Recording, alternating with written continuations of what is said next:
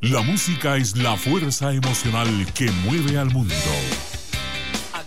Y nosotros manejamos esa fuerza para que la escuches y la disfrutes.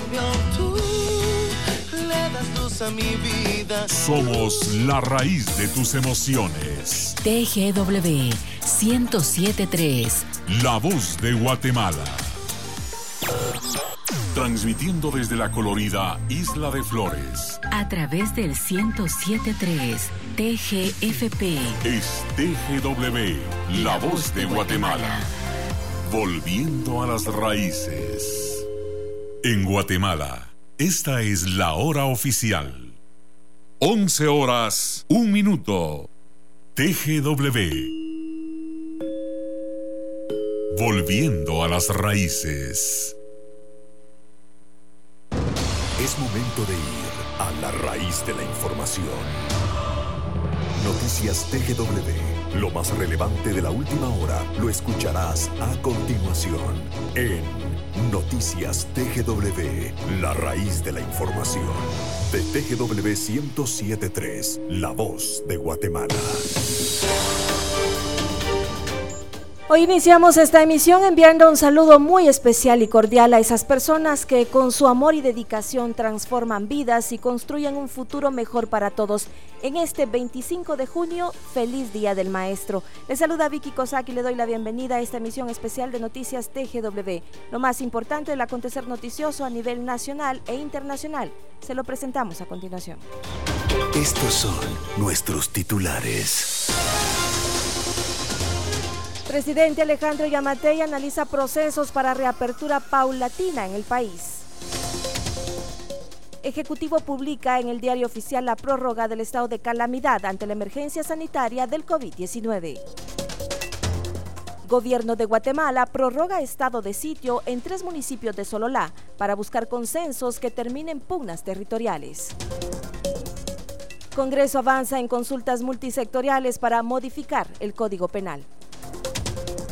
Paso a desnivel que se construye en el Zapote Zona 2 estará terminado en agosto, informó la Municipalidad de Guatemala. Fuerzas policiales capturan a 10 narcomenudistas que operaban en centros nocturnos de Jutiapa. Y en nuestro reportaje reconocemos la labor de los docentes en este 25 de junio, Día del Maestro. De lleno a la noticia nacionales. Iniciamos con el detalle de la información en Noticias TGW. El Ejecutivo publica prórroga del estado de calamidad pública en Guatemala ante la emergencia sanitaria por la pandemia del COVID-19, lo cual permitirá continuar con las acciones que protegen la salud de toda la población.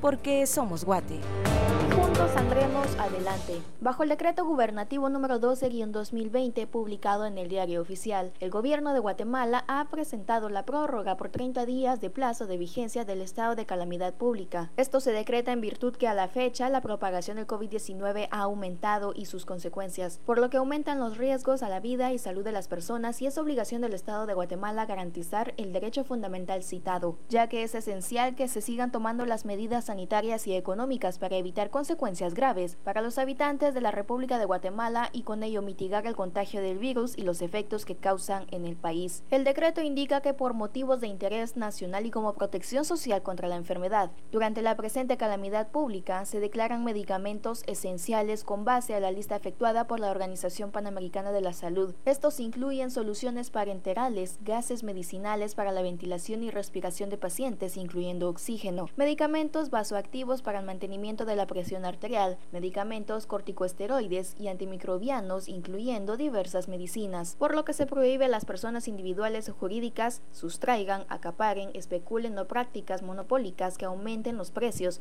generen desabastecimiento de estos para evitar perjudicar a los guatemaltecos. Reportó Michelle del CID para la cadena de radios nacionales.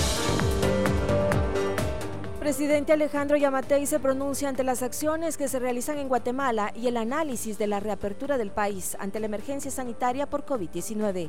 Porque somos Guate. Y juntos saldremos adelante. El presidente de la República, Alejandro Yamatei, se refirió sobre las acciones que se realizan en Guatemala ante la emergencia sanitaria por coronavirus COVID-19, las cuales tienen por objetivo proteger la salud de todos y todas Pero es importante, según el mandatario, que todos los guatemaltecos respeten las disposiciones presidenciales que se han implementado en el país. Así lo indicó el mandatario Alejandro Yamatei. Nunca ha estado totalmente cerrado. La industria esencial se ha mantenido. Y el toque de queda se va a mantener. El toque de queda este fin de semana se mantiene igual, o sea, sábado a las 5 de la tarde, al lunes a las 5 de la mañana todo el mundo en su casa. Eh, creemos que vamos a mantener por el momento hasta las 6 de la tarde, de 5 de la mañana a 6 de la tarde. Tenemos que eh, principiar a tomar decisiones con ciertos lugares. Aquí en la capital estamos pensando eh, estamos analizando el comportamiento epidemiológico de ciertos lugares que nos preocupan, y municipios del departamento de Guatemala, a proceder a tomar medidas como la que estamos ahorita, que eh, nadie que no sea, o sea, nadie puede venir al progreso, que no sea gente del progreso. Nadie pues de la capital puede ir a otro departamento, ni de otro departamento, ni a la capital ese tránsito interdepartamental hacia los departamentos en este momento vigentes Progreso, Zacatepeques, Chimaltenango, no, Zacatepeques, eh, San Marcos y Guatemala, está prohibida. Quiere un, salvoconducto para que no le pongan los 500 pesos de multa. Es que yo tengo que ir a trabajar, pues hoy trabaja en su casa o, agarre una bicicleta, o de otra manera, pero vehículo lo que se trata es de restringir la mayor cantidad de movilizaciones para evitar contagios. Porque en la medida en que la gente se exponga menos, tiene menos chance de contagiarse. El pasado 14 de junio, el mandatario guatemalteco Alejandro Yamatei anunciaba las disposiciones presidenciales con vigencia de 15 días, entre ellas la movilidad vehicular que quedaba autorizada dependiendo del número de placa que contenía el vehículo. Reportó Michelle del CID para la cadena de radios nacionales. Son las 11 de la mañana con 8 minutos en más noticias. A partir de hoy el RENAP reabrió oficina para inscribir defunciones en su sede en zona 1 luego de desinfectar el área por contagios de COVID-19. Porque somos Guate. Y juntos saldremos adelante. El Registro Nacional de las Personas RENAP da a conocer que a partir de hoy se ha reabierto la oficina para inscribir defunciones en la novena calle 005 en la zona 1. Esta estará abierta a las 24 horas. Esta oficina fue cerrada debido a una desinfección que se hizo en el área que inició el día lunes. Más información nos proporciona Luis Rodríguez del Departamento de Comunicación del RENAP. El Registro Nacional de las Personas informa que la oficina registral ubicada en novena calle 0-05 zona 1 abrirá sus puertas a partir de este jueves 25 de junio, después que el pasado lunes lamentablemente se confirmara un caso positivo de COVID-19 en uno de los trabajadores. La oficina en mención fue sometida a una desinfección total, siguiendo el protocolo de 72 horas para que pueda ser habilitada y brindar de nuevo todos los servicios a los usuarios a partir, repito, de este jueves 25 de junio de 2020 desde las 8 horas. Asimismo, se informa que únicamente para la inscripción de defunciones, el servicio se brinda en su horario habitual de 24 horas que durante estos días se ha prestado en el segundo nivel de la sede central para apoyar a la población que necesitaba llevar a cabo dicha gestión. La limpieza minuciosa de los espacios en la referida oficina forma parte de las acciones sanitarias y de las medidas de prevención para evitar el posible contagio y propagación del COVID-19, además del compromiso y responsabilidad de RENAP de proteger a los usuarios y trabajadores. Informó Rui Tejeda para la cadena de Radio Se realiza actualización de casos por parte del Ministerio de Salud Pública y Asistencia Social referente a los nuevos casos de COVID-19 en el país. ¿Por qué somos Guate? Juntos saldremos adelante. El Ministerio de Salud Pública y Asistencia Social ha realizado la actualización de casos nuevos positivos para coronavirus COVID-19, siendo un total de 279 casos. De ellos, 146 son de sexo masculino y 133 de sexo femenino, así como el fallecimiento de 19 personas, 10 de sexo masculino y 9 de sexo femenino y la recuperación de 33. Se realizaron 1.544 pruebas para la detección de COVID-19. Sin embargo, el Ministerio de Salud Pública y Asistencia Social aclara que el número de casos y fallecidos reportados es un reporte preliminar. La ministra de Salud Pública y Asistencia Social, Amelia Flores, ha ordenado una auditoría inmediata de la base de datos y los sistemas de reporte, al encontrar que algunos hospitales de la red pública y una mayoría de laboratorios y hospitales de la red privada no tienen al día el reporte obligatorio de casos que deben notificarse por ley al ente rector. Sin embargo, los datos validados serán publicados en cuanto las unidades que deben reportar finalicen sus entregas en los próximos días. Guatemala es el departamento con más casos registrados, 203 casos positivos para COVID-19, seguido de Zacatepeques con 16, Alta Verapaz con 13, Quexaltenango con 7 y Escuintla con 5. Sin embargo, Baja Verapaz, Chiquimula, Izabal, Jalapa, Jutiapa, Santa Rosa y Sololá, así como Totonicapán, no reportaron casos nuevos de COVID-19 reportó Michelle del Cid para la cadena de radios nacionales. Cuatro trabajadores del organismo judicial resultaron positivos de COVID-19. Con esto suman 39 los casos activos durante la alerta sanitaria en el país. Porque somos Guate. Juntos saldremos adelante. Los trabajadores positivos y el personal de turno cumplen con la cuarentena para garantizar la salud e integridad de los empleados y usuarios del organismo judicial. Mario Sicavisa, portavoz del organismo judicial, manifestó que las cuatro personas que resultaron positivas se encontraban desarrollando sus funciones en las sedes ubicadas en Guatemala y Zacatepeques. Un caso en el Centro de Justicia Laboral ubicado en la zona 10, un caso en el edificio Jade ubicado en la zona 9, un caso en el Centro de Justicia de la Niñez y Adolescencia ubicado en la zona 1 y un caso en el municipio de Santa María de Jesús, departamento de Zacatepeques, por lo que atendiendo los protocolos establecidos por el comité de emergencia, las personas diagnosticadas, así como el personal con quienes tuvieron relación, han sido puestos en cuarentena. De conformidad con nuestros protocolos, se han tomado las medidas de higiene y desinfección correspondientes con el fin de resguardar la salud e integridad de los trabajadores y usuarios, manteniendo firme nuestro compromiso por resguardar la salud de los trabajadores y usuarios. Constantemente revisamos los protocolos de prevención por lo que reiteramos el llamado a todos los trabajadores de la institución para el cumplimiento estricto de dichos protocolos y las recomendaciones emitidas por las autoridades competentes. Sicavisa agregó que suman 39 los casos activos en el organismo judicial durante la emergencia del coronavirus COVID-19, informó para TGW Alexander Continuamos con más noticias acá en TGW. El estado de sitio aplicado en tres municipios de Sololá presenta una prórroga por parte del gobierno de Guatemala, el cual ha sido publicada en el diario oficial y que tiene como objetivo buscar consensos a los actos que se realizan en las localidades derivado de disputas territoriales, porque somos Guate.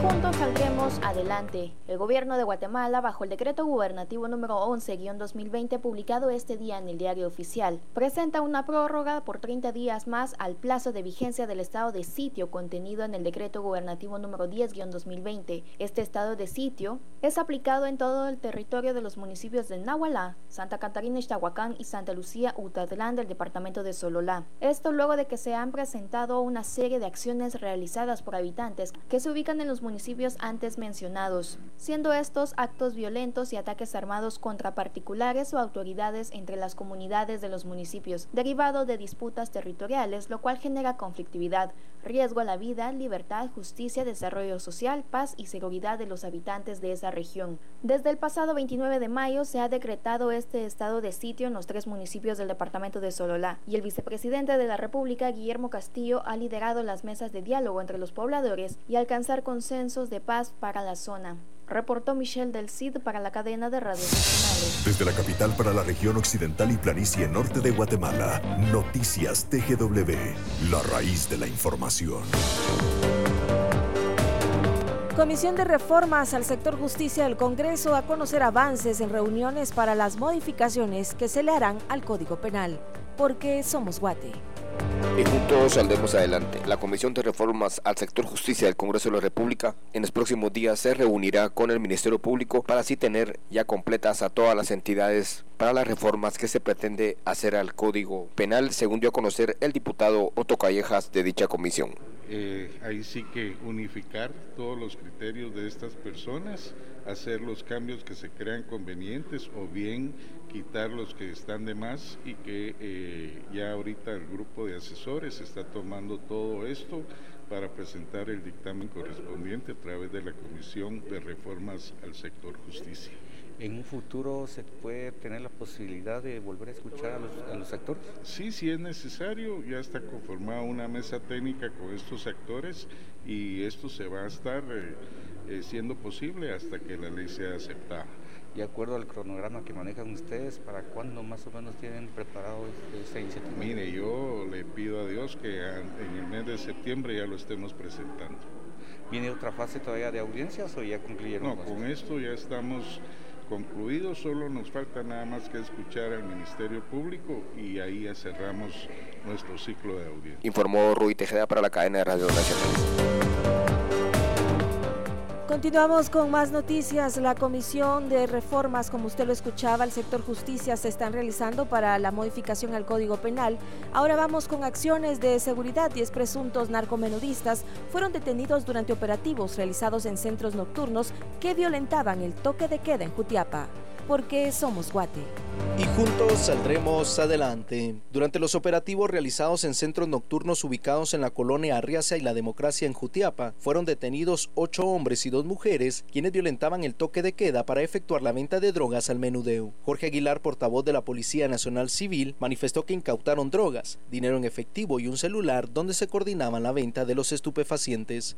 Los detenidos fueron identificados como Wilber Roberto Ávila Henry Stein Florian Sarceño, Orlando Florian, José Francisco Zúñiga, Jorge Ramírez, Bielman Rocael, Néstor Ramírez, Johnny Corado, Leslie Olivares y María Fernanda Bote Olivares, quienes violaban las disposiciones gubernamentales, ingerían bebidas alcohólicas en un club nocturno que funcionaba durante el horario del toque de queda de las limitantes de locomoción y tránsito en Guatemala.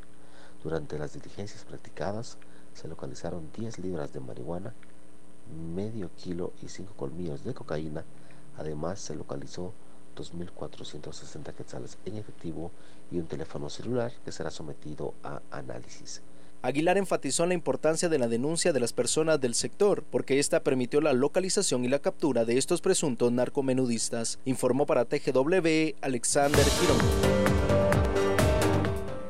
Capturan a presuntos asaltantes en un operativo realizado por las fuerzas de seguridad en un sector de la zona 1 capitalina porque somos Guate. Y juntos saldremos adelante. Los presuntos asaltantes a bordo de una motocicleta minutos antes habrían despojado de sus pertenencias a personas que transitaban en zona 1 capitalina. Jorge Aguilar, portavoz de la Policía Nacional Civil, manifestó que los detenidos portaban un revólver que utilizaban para amenazar a sus víctimas. En la 16 calle y octava avenida de la zona 1, agentes del grupo de reacción inmediata Lobos Grill que realizaban recorridos de seguridad ciudadana reportan la captura de dos individuos quienes minutos antes presuntamente habían realizado varios asaltos a bordo de una motocicleta sin placas. Se trata de Luis Felipe Samayoa Gil de 20 años y Brian Aníbal Villagrán Dávila de 18. Al ser identificados se les incautó un revólver y fue importante la denuncia de la población guatemalteca, quienes alertaron a los uniformados cuando observaron a estos malhechores realizando asaltos. La denuncia fue muy importante y la rápida intervención de los lobos fue impresionante para capturar a estos dos presuntos criminales. Aguilar agregó que la pronta reacción de los agentes y la denuncia de las personas del sector permitieron la captura de estos presuntos asaltantes. Informó para TGW Alexander Girón. Y en otros temas, paso a desnivel que se construye en el área del Zapote en la zona 2 estará habilitado según la comuna capitalina a principios del mes de agosto, porque somos Guate. Y juntos saldremos adelante. El alcalde capitalino Ricardo Quiñones dio a conocer que a inicios del mes de agosto finalizará la obra del paso a nivel que se construye en el área del Zapote. Esto fue lo que dijo el alcalde capitalino al supervisar los trabajos de inversión, de desarrollo y de empleo en el sector. Y con este propósito hemos hecho que este avance se haga, de que los trabajos continúen. Hay cerca de 70 metros de túnel. Esto quiere decir que este es el segundo túnel más largo, de mayor longitud en la ciudad de Guatemala. Estamos apuntándole que a principios de agosto lo podamos entregar. Esta obra está construida con la tecnología más moderna, tienen también un sentido de planificación, están organizadas y tienen ese propósito de generar estos corredores viales que a su vez se convierten en corredores económicos y que a su vez se convierten en áreas donde se genera empleo, que es a donde estamos apuntándole, sabiendo de la preocupación de muchos vecinos que hoy la están pasando mal, la están viendo difícil hacia adelante. Queremos que estas obras sean cabalmente para poder generar eso que tanto necesitamos, desarrollo económico y empleo. Informó Rui Tejeda para la cadena de Radio Nacional. Más de 4.000 galones de agua fueron utilizados por bomberos voluntarios para sofocar las llamas en tres viviendas ubicadas en San Juan Chamelco porque somos Guate. Y juntos saldremos adelante. Elementos del casco negro movilizaron varias motobombas para sofocar las llamas que consumían tres viviendas en San Juan Chamelco. Oscar Sánchez, portavoz de bomberos voluntarios, manifestó que al llegar al lugar utilizaron más de 4.000 galones de agua para sofocar las llamas. Bomberos voluntarios de la 36 compañía fueron destacados a San Juan Chamelco, donde se produjo un incendio en tres viviendas, propiedades de los señores Baltasar Cuxol, César Adolfo Cabsub, y Julio Coy. Los apagafuegos utilizaron más de 4.000 galones de agua para controlar las llamas y evitar que se siguieran propagando. Los propietarios estimaron las pérdidas en 300.000 quetzales. Sánchez recomienda a las personas evitar sobrecargar los tomacorrientes, revisar que las perillas de la estufa se encuentren cerradas y no dejar veladores encendidas durante la noche porque éstas podrían voltearse y ocasionar un incendio. Informó para TGW Alexander Girón. Escuchas Noticias TGW, la raíz de la información por el 1073. 11 con 22 minutos. Según el Ministerio de Ambiente, el polvo del Sahara beneficia a la naturaleza ya que funciona como fertilizante natural. Sin embargo, es importante que se implementen cuidados en el hogar y equipo adecuado de protección social, porque somos Guate. Y juntos saldremos adelante. Según el Ministerio de Ambiente y Recursos Naturales, uno de los aspectos positivos que tiene el polvo del Sahara durante su recorrido en los diversos países que atraviesa es que lleva beneficios a la naturaleza, ya que funciona como fertilizante natural en las selvas y ecosistemas, así como la recuperación de los suelos erosionados. La cartera ambiental indica que en un 80% las plantaciones se benefician, mientras que el 20% restante genera plagas en el arroz, frijol y caña de azúcar. Sin embargo, para la mayoría funciona como un fertilizante natural. La calidad del aire pierde pureza debido a este fenómeno, lo cual puede significar contaminación, pero en menor escala. Sin embargo, por la pandemia de coronavirus COVID-19 por la que atraviesa Guatemala, debido a las implicaciones en el sistema respiratorio y efectos en la salud humana, es muy importante considerar el impacto nocivo debido a la disminución de calidad del aire. Es por eso que el Ministerio de Ambiente y Recursos Naturales recomienda utilizar los equipos de protección personal apropiados como gafas protectoras, mascarilla, pañuelos de tela para cubrir la nariz y boca. También se debe cubrir el agua de consumo humano y la de animales domésticos. El fenómeno natural que cada año ocurre se levanta de la Tierra y es transportado por el aire a través del Océano Atlántico. Parte de las partículas se acumulan en la selva del Amazonas, mientras que el resto continúa su viaje que atraviesa el Caribe, Centroamérica, y parte de México, reportó Michelle del Cid para la cadena de radios nacionales.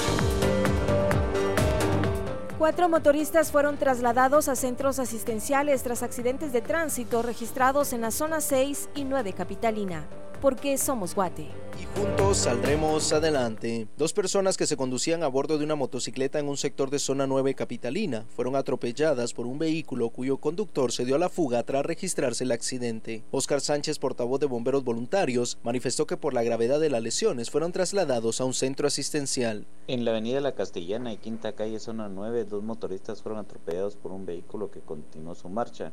El personal a bordo de la unidad 200, 1293 acudieron al lugar y le brindan los primeros auxilios ya que tenían fracturas en las piernas por lo que fueron estabilizados y trasladados a la emergencia del Hospital General San Juan de Dios. Sánchez agregó que otros dos motoristas fueron trasladados a un centro asistencial tras colisionar con un taxi en un sector de zona 6 capitalina.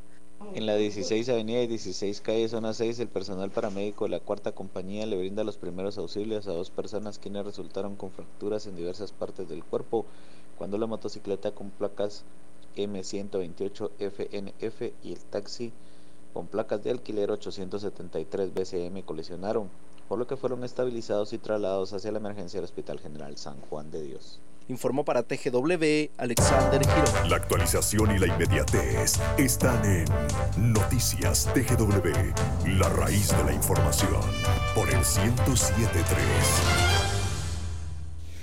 Internacionales. 11 con 26, momento de presentarles información internacional. La Organización Mundial de la Salud alerta a las autoridades europeas el aumento de contagios de COVID-19 de manera preocupante. La información completa de esta y otras noticias en el siguiente reporte.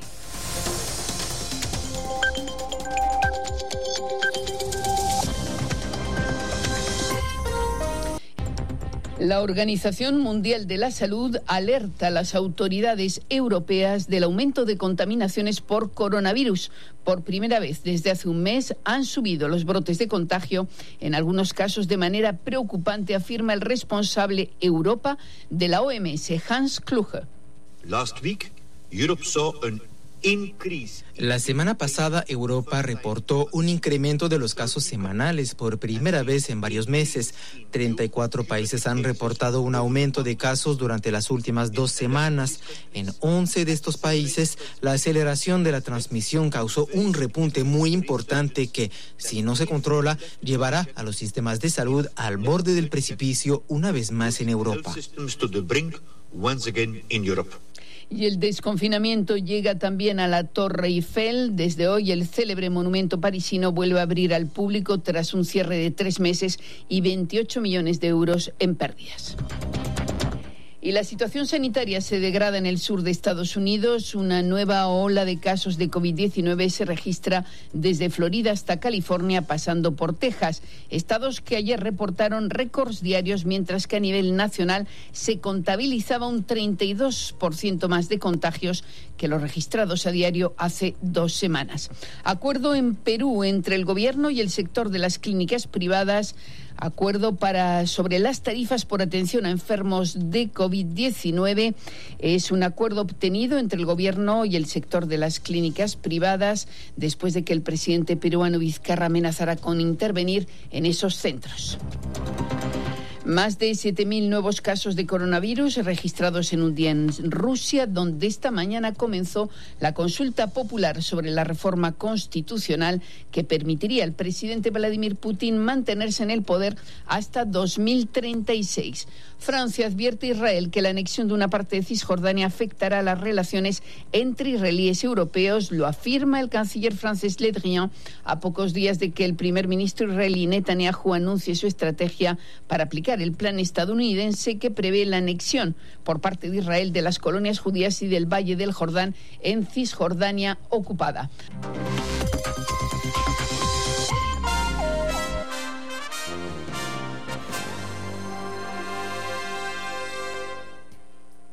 11 con 29, momento de hacer una pausa. Le invitamos a quedarse en sintonía del 107.3 o a través de radio tgw.go.gt porque enseguida regresamos con más noticias.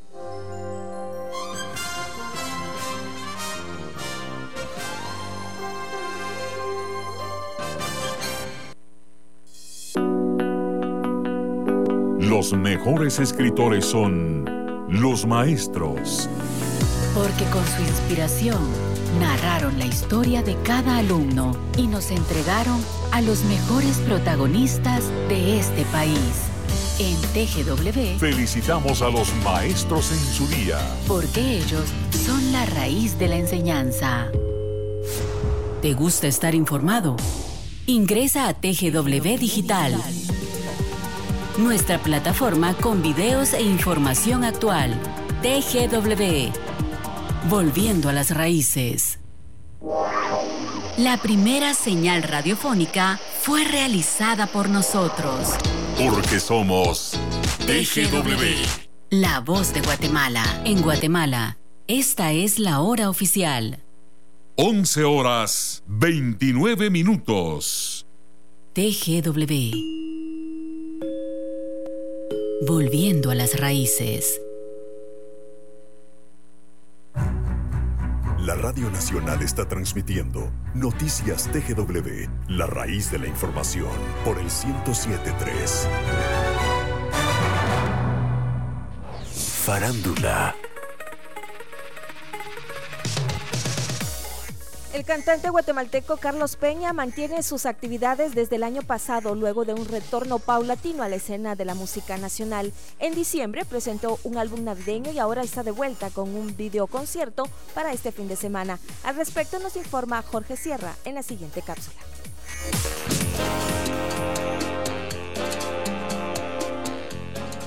Después de dos meses de organización, finalmente el cantante guatemalteco Carlos Peña ofrecerá un videoconcierto a través de Facebook este sábado 27 a las 3 de la tarde.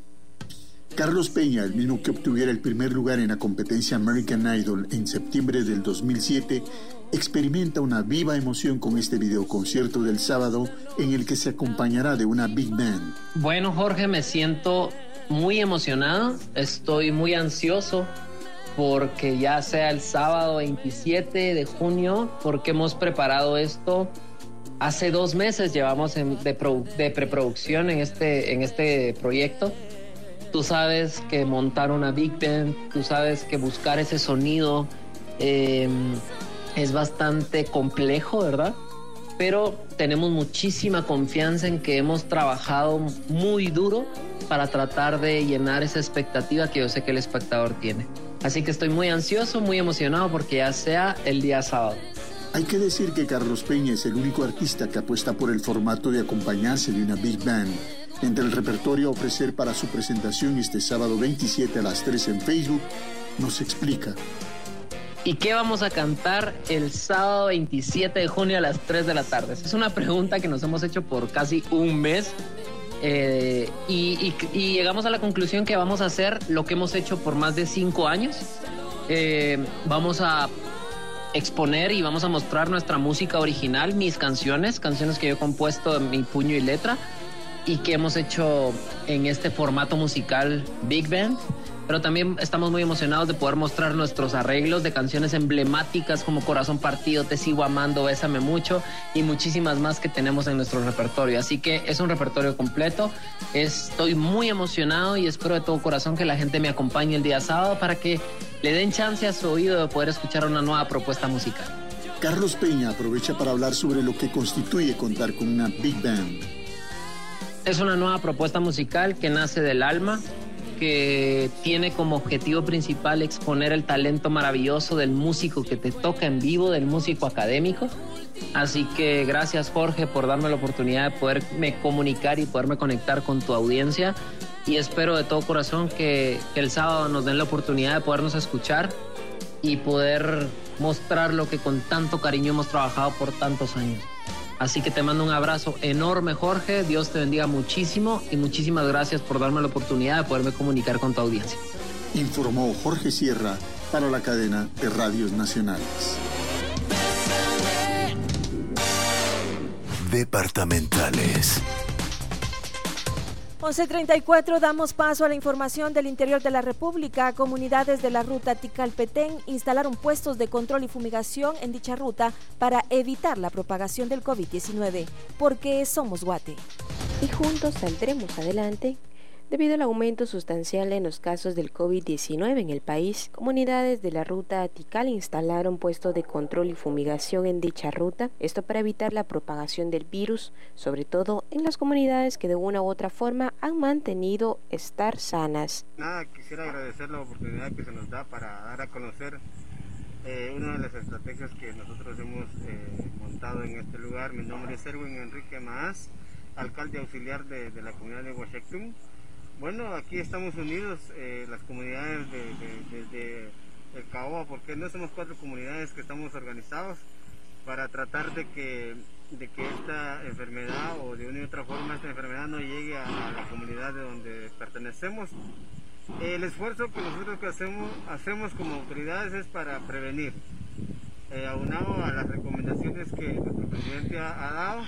Entonces, por eso es de que nosotros como autoridades comunitarias nos hemos organizado y pedimos la colaboración de la sociedad, pues de que entiendan de que no estamos jugando con algo natural, sino que es algo que viene eh, causando muertes directos a la sociedad. Entonces, colaboren con no eh, salir de casa. Si no tienen nada que ir a hacer en estos lugares, pues mejor no venga porque no lo vamos a dejar pasar.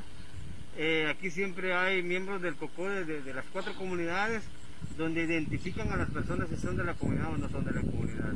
Así pues de que en nombre de toda esa gente que vive en esta parte norte de, Flores, les pedimos que colaboren con nosotros, que colaboren con esta sociedad y por qué no, únanse ustedes también desde sus comunidades para tratar de prevenir de que no llegue eh, eh, este tipo de enfermedad a nuestras comunidades. Muchas gracias. Para entonces ya suman varias comunidades de Petén que han cerrado sus accesos con la intención de evitar la propagación del COVID-19, informó Kimberly Chang para la cadena de radios nacionales. Los técnicos y personal de la Comisión Nacional de Alfabetización continúan realizando actividades en todas las comunidades de San Marcos, dándole seguimiento a la labor de alfabetizar a la población de ese departamento, porque somos Guate y juntos saldremos adelante. Ileana Escobar informa que los técnicos y personal de la Comisión Nacional de Alfabetización continúan realizando actividades en todas las comunidades del departamento de San Marcos, en donde tienen abiertos los procesos de alfabetización. Estamos trabajando siguiendo las medidas eh, presidenciales. Hemos tratado la manera de contactarnos con nuestros alfabetizadores vía telefónica y también fortaleciendo el teletrabajo, ¿verdad?, entre los alfabetizadores y los participantes. Hemos tratado la manera de, de seguir el trabajo. Es un trabajo a distancia es un poquito complicado, pero a la vez estamos tratando la manera de cumplir, ¿verdad? Y de que nuestros alfabetizadores puedan proporcionar la enseñanza a nuestros participantes. Asimismo, este, hacemos un llamado a la comunidad que si en dado caso ellos supieran de, de, algunos alfabetizadores que no están cumpliendo con su trabajo, pues que nos lo hagan saber por las redes sociales, porque hemos tratado la manera de, eh, por medio de Facebook o de algún otro medio social, ¿verdad? Eh, tratar la manera de tener una auditoría social, de que los alfabetizadores estén cumpliendo con su labor y que puedan los participantes aprovechar este tiempo, ¿verdad? Es una situación difícil debido a la pandemia que estamos viviendo, pero primero Dios, este, todo, todo saldrá bien y esperemos, ¿verdad?, que los alfabetizadores cumplan a cabalidad con su trabajo, tomando las medidas, como le vuelvo a repetir, presidenciales y las medidas de seguridad. De momento se atiende a más de 90 grupos de aproximadamente 12 integrantes por grupo en todo el departamento y los alfabetizadores han atendido individualmente a cada una de estas personas, informó Enrique González para la cadena de radios nacionales. Y esta semana los padres de familia de Totonicapán recibieron alimentación escolar, acción que forma parte del apoyo del gobierno central a la comunidad estudiantil de ese departamento porque somos Guate. Juntos saldremos adelante. Durante estos días se ha hecho entrega a la bolsa de víveres a los padres de familia de los centros educativos públicos del departamento con el fin de beneficiar a los estudiantes. Esta vez en la Escuela de Párvulos, Celia Dalila de León, la directora Rosita Guzmán de Paz, nos comenta al respecto. Muchísimas gracias. Soy la directora de la Escuela de Párvulos, Celia Dalila de León y estamos haciendo entrega en este momento de la tercera remesa de alimentos para los niños, los cuales están entregando a los padres de familia. La alimentación es para 21 días, que corresponde a 84 quetzales cada bolsa de producto no perecedero, que hace efectivo el pago de 4 quetzales por día, que es el que le se le da cumplimiento a cada día para los niños. Así que el día de hoy, pues gracias a Dios, todo se está llevando con normalidad y haciéndole entrega también a los padres de familia de información que manda el Ministerio de Educación y trabajo que las maestras están enviando para los niños para que puedan eh, hacerlo un, poquito de, de cada de cada actividad en casa.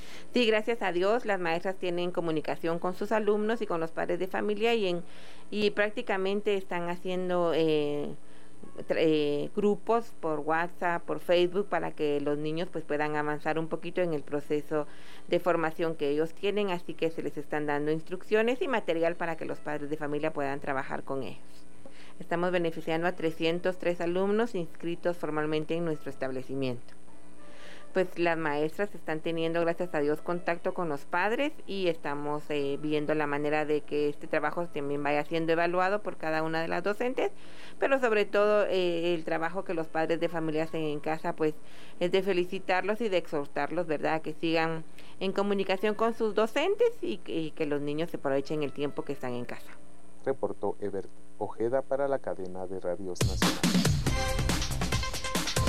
El Ministerio de Ambiente en San Marcos informó que por medio de la plataforma ya se pueden solicitar las emisiones de licencias para diferentes proyectos de forma virtual, porque somos Guate. Y juntos saldremos adelante. Por parte del Ministerio de Ambiente se ha dado a conocer que la emisión de licencias para diferentes proyectos como construcción de viviendas se puede realizar de forma virtual para evitar aglomeración dentro de sus instalaciones. De ello nos informa Ricardo Barrios. Prácticamente como parte del gobierno electrónico se generó ya la plataforma digital vía web, se determina para solicitar las gestiones de, resoluciones ambientales y licencias ambientales de las categorías eh, taxadas como categoría de registro, categoría C y categoría C más PGA, ¿verdad? Dependiendo de la magnitud del impacto de la actividad a realizar. Bueno, el beneficio es que, eh, como sabemos, estamos con el tema de, de, la pandemia, ¿verdad? Ya no tener eh, aglomeraciones de personas, sino ya ellos mismos pueden realizar sus gestiones registrándose en la plataforma.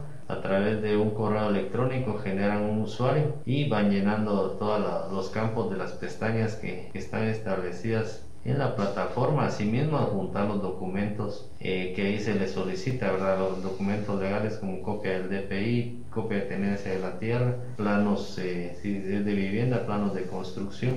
Eh, entonces ellos mismos ahí pueden hacer su, su solicitud. Aquí con nosotros se revisa que cuente con todos los requisitos establecidos en la plataforma. Posteriormente se elabora el dictamen y la resolución y les llega una resolución con firma electrónica al correo electrónico eh, registrado. Bueno, en este caso, eh, para la población que gestiona eh, licencias ambientales para construcciones de viviendas, también todo el el sistema municipal, ¿verdad? Todos los proyectos municipales, que la mayor parte son categoría C, y C más PGA está establecido como eh, un proyecto, por ejemplo, como una planta de tratamiento de aguas residuales, que también puede ser subida a esa plataforma. Con esta modalidad de servicio se beneficiarán personas individuales, empresas y municipalidades que busquen la autorización para realizar diferentes proyectos, informó Enrique González para la cadena de Radio Nacional. En el 1073 está la raíz de la información. Noticias TGW.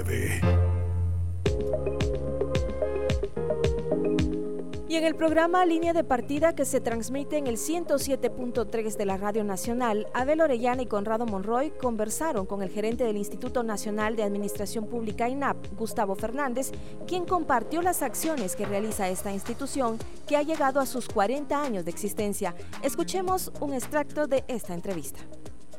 Eh, quiero contarles de que bueno, el, Instituto Nacional de Administración Pública es eh, el ente rector de la formación y el desarrollo permanente, desarrollo administrativo permanente dentro del Estado. Quiero contarles que también estamos eh, cumpliendo, precisamente el 21 de, mayo de 1980 fue fundado el, el Instituto de Administración Pública, estamos cumpliendo 40 años y no lo celebramos, lo, estamos celebrando con trabajo. En ese sentido, eh, también el, 23 de junio se celebra el Día Internacional de la Administración Pública, eh, reconocido por la Asamblea de, Naciones Unidas de todos sus países miembros. Y Guatemala es miembro, es parte del programa de Naciones Unidas. Y en ese sentido, digamos, eh, el instituto tiene una agenda vigente, activa en el marco del COVID tuvimos que pues eh, eh, trasladar la modalidad semipresencial a una modalidad virtual. En ese sentido, todos nuestros programas de formación y de capacitación técnica eh, y programas de estudios de posgrado y asistencia y asesoría administrativa, todo lo estamos haciendo en el marco de la virtualidad. Ahorita, ¿qué cursos especiales o cómo pueden hacer eh, nuestros oyentes para poder eh, participar en los cursos eh, ya sea con reconocimiento eh, diplomados o de otro nivel superior? Bueno, eh, tenemos dos líneas de, trabajo por el enfoque que le estamos dando al, instituto. Por un lado tenemos programas permanentes a nivel de cursos cortos de, de tres meses de duración, cursos relacionados con gestión de recursos humanos del servicio público, cursos de trabajo en equipo, gobierno abierto, libre acceso a la información, fortalecimiento municipal eh, y asesorías. En esta línea, digamos, son cursos de tres o cuatro meses, dependiendo, digamos, de la demanda que, estamos teniendo por parte de los diferentes sectores de las municipalidades y de, las, de los ministerios y secretarías de, la administración pública. Por otro lado, tenemos programas permanentes, programas de diplomados en gerencia pública y programas de estudios de posgrados en administración pública y en gerencia pública. Quiero contarles que tenemos un convenio eh, vigente con la Universidad de San Carlos, que quienes son los que nos... Bueno, el INAP no puede, digamos, eh, otorgar ningún título a nivel de estudios de posgrado entonces, precisamente desde el año 1984 tenemos un convenio vigente de cooperación eh, y formación.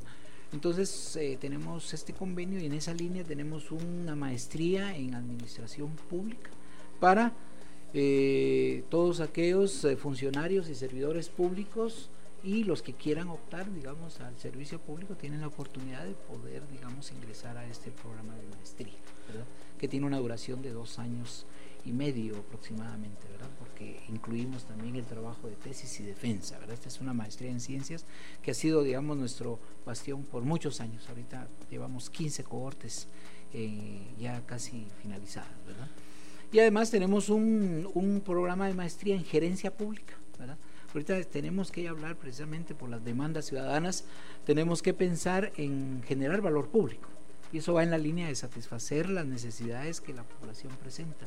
Entonces, estamos ya dentro del nuevo enfoque de la nueva gestión pública, ¿verdad? Para precisamente hacer, digamos, eh, fortalecer al estudiante con herramientas para la toma de decisiones, para que su trabajo o su gestión sea más eficiente, más eficaz, más transparente y que vaya enfocada, digamos, a la generación de valor público. Esa es la idea. Es decir, tenemos entonces dos programas permanentes de maestrías, tenemos cuatro cohortes en gerencia pública, tenemos dos cohortes en el departamento de Petén, les cuento, tenemos una cohorte con el Ministerio de Educación y tenemos una cohorte abierta para el público en general.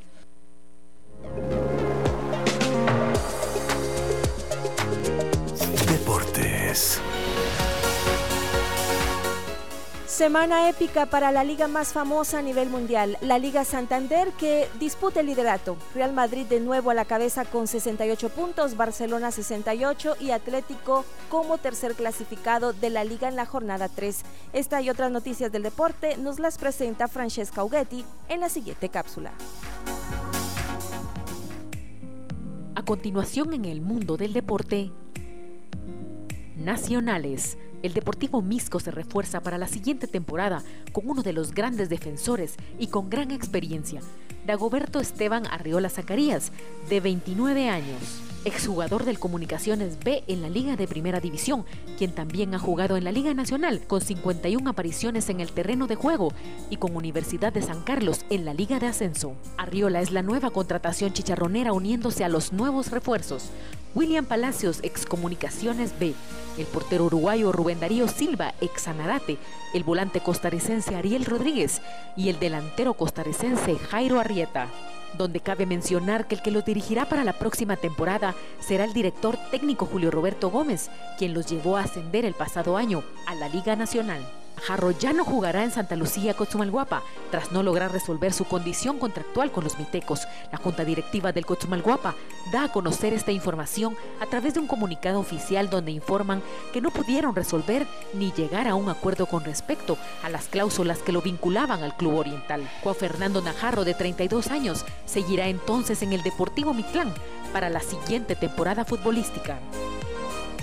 En el deporte internacional, Esta semana ha sido épica para una de las ligas más reconocidas mundialmente en su jornada número 31, la Liga Santander, y tremenda disputa por el liderato, tras la hazaña del Real Madrid dejando 2 a 0 al Mallorca en el estadio Alfredo Di Stéfano con goles de Ramos y en el justo minuto 82 el de Vinicius Jr., perforando la portería del gran Manolo Reina, dejando así al equipo merengue a la cabeza, dejando así al equipo merengue a la cabeza de la liga con 68 puntos, seguido del Azulgrana también con 68 y el Atlético como tercer clasificado de esta liga con 65 puntos. Otras justas que se definieron de esta liga también fueron Celta 1 por 0 a la Real Sociedad en el estadio de Anoeta y en el estadio de Mendizorosa.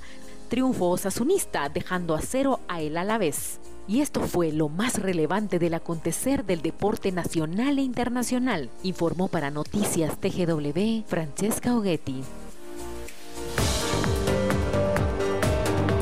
Son las 11 con 50 minutos en más información de interés nacional. Empresarios por la Educación realizan un foro virtual para conmemorar el Día del Maestro en Guatemala, contando con la participación de representantes del Ministerio de Educación y las universidades del país, enfocándose en adaptación curricular ante la pandemia del COVID-19.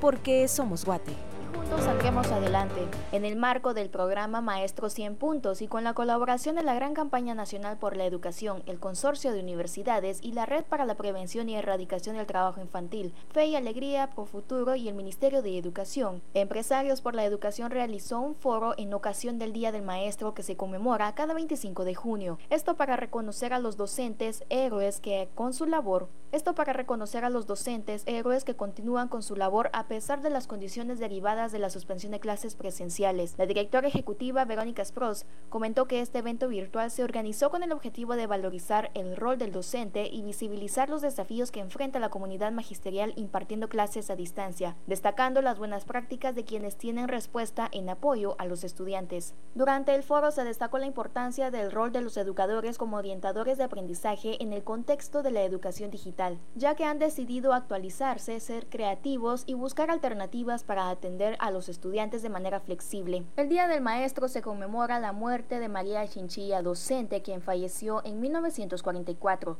Debido a tal acontecimiento, cada 25 de junio se celebra el Día del Maestro en Guatemala, tomando en cuenta otro dato importante, ya que en honor a la maestra María Chinchilla, varios establecimientos educativos llevan su nombre reportó Michelle del CID para la cadena de radios nacionales. En directo.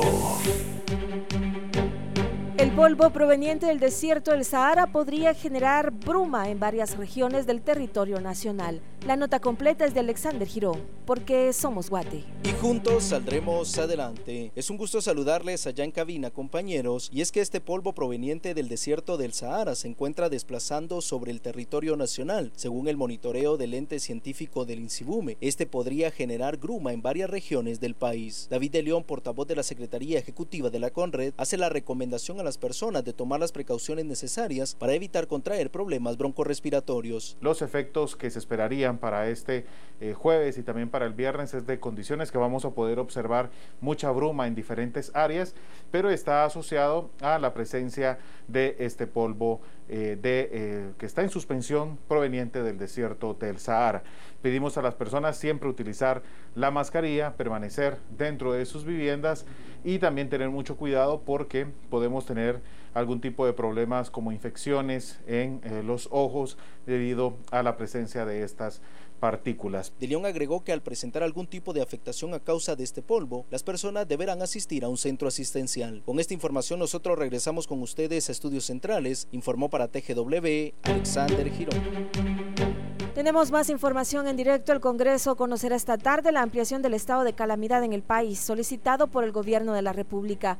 Rudy Tejeda con la información, porque somos Guate y juntos saldremos adelante. Gracias por el cambio en cabina, compañeros. Vamos a indicarles que la Junta Directiva del Congreso de la República ha dado a conocer la agenda del día para esta tarde a las 14 horas en la cuarta sesión extraordinaria a desarrollarse en el Congreso de la República. Los puntos a tratar será el conocimiento del decreto número 11-2020 emitido por el presidente de la República en Consejo de Ministros, por medio del cual se prorroga por 30 días más el plazo de vigencia del estado contenido en el decreto 10-2020 que se refiere a dos municipios del departamento de Celolá. Asimismo, en el punto 2 de la orden del día, agendada por el Congreso en la sesión de esta tarde a partir de las 14 horas, se tiene conocer también el decreto gubernativo 12-2020 emitido por el presidente de la República en Consejo de Ministros, por medio del cual se prorroga por 30 días más el estado de vigencia del estado de calamidad pública emitido en el decreto número 5-2020. Esta es la información que tenemos hasta ahora. Volvemos a estudios centrales. Informó Rui Tejeda para la cadena de Radio Nacional. Más de 36 mil personas resultaron afectadas por incidentes asociados a las lluvias que se registraron en seis departamentos del país. Porque somos Guate.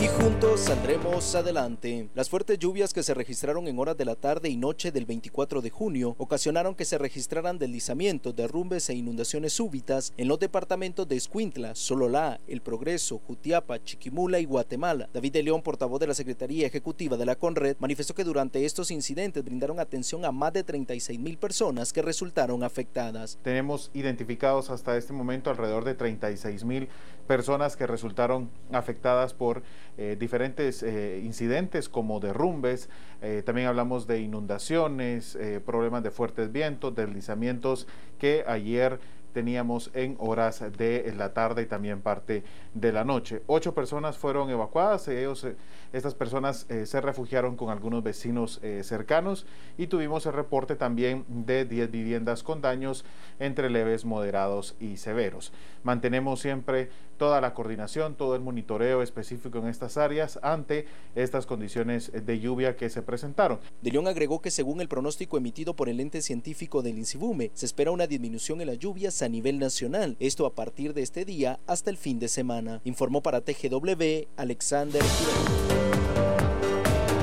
El Consejo Nacional de Áreas Protegidas junto a la comuna misqueña rescatan a dos monos que deambulaban en casas de la zona 8 en Misco y fueron trasladados al Parque Zoológico La Aurora porque somos Guate. Y juntos saldremos adelante. Autoridades de la Municipalidad de Misco, así como el Consejo Nacional de Áreas Protegidas, han participado en el rescate de dos monos que deambulaban en casas en la zona 8 de dicho municipio. Maynor Espinosa, el vocero de la comuna misqueña, comentó.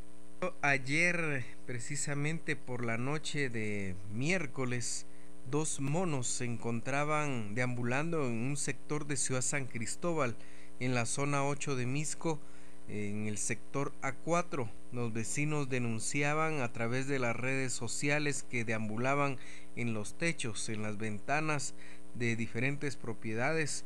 Es por eso que actuó la policía forestal de Misco Asimismo se dio el aviso a CONAP, quienes también citaron a empleados del zoológico La Aurora. Asimismo se acercó Diprona para poder efectuar el rescate.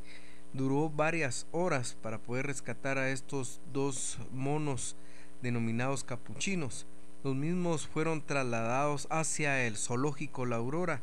Se tienen indicios de dónde pudieron haber escapado, por lo que este día se estará haciendo una inspección respectiva en una de las viviendas en donde probablemente tenían en cautiverio a estos dos monos capuchinos que ya fueron trasladados hacia el zoológico La Aurora. Según se dio a conocer, estos monos rescatados ya se encuentran en el zoológico La Aurora, informó Rui Tejeda para la cadena de Radio Nacional. En resumen. Gobierno de Guatemala prorroga estado de sitio en tres municipios de Sololá para buscar consensos que terminen pugnas territoriales. Congreso avanza en consultas multisectoriales para modificar el Código Penal. Fuerzas policiales capturan a 10 narcomenudistas que operaban en centros nocturnos en Jutiapa. El Congreso conocerá esta tarde la ampliación del estado de calamidad en el país solicitado por el Gobierno de la República. El polvo proveniente del desierto del Sahara podría generar bruma en varias regiones del territorio nacional.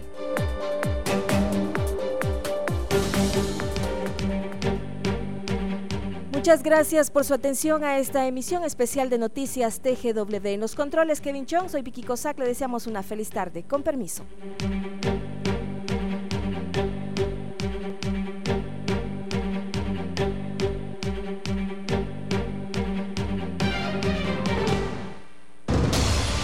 Esto fue Noticias TGW. La raíz de la información. Lo más relevante en esta época de contingencia. Escúchanos de lunes a viernes a las 11 de la mañana por TGW 1073. La voz de Guatemala. La música es la fuerza emocional que mueve al mundo. Y nosotros manejamos esa fuerza para que la escuches y la disfrutes. Somos la raíz de tus emociones. TGW 100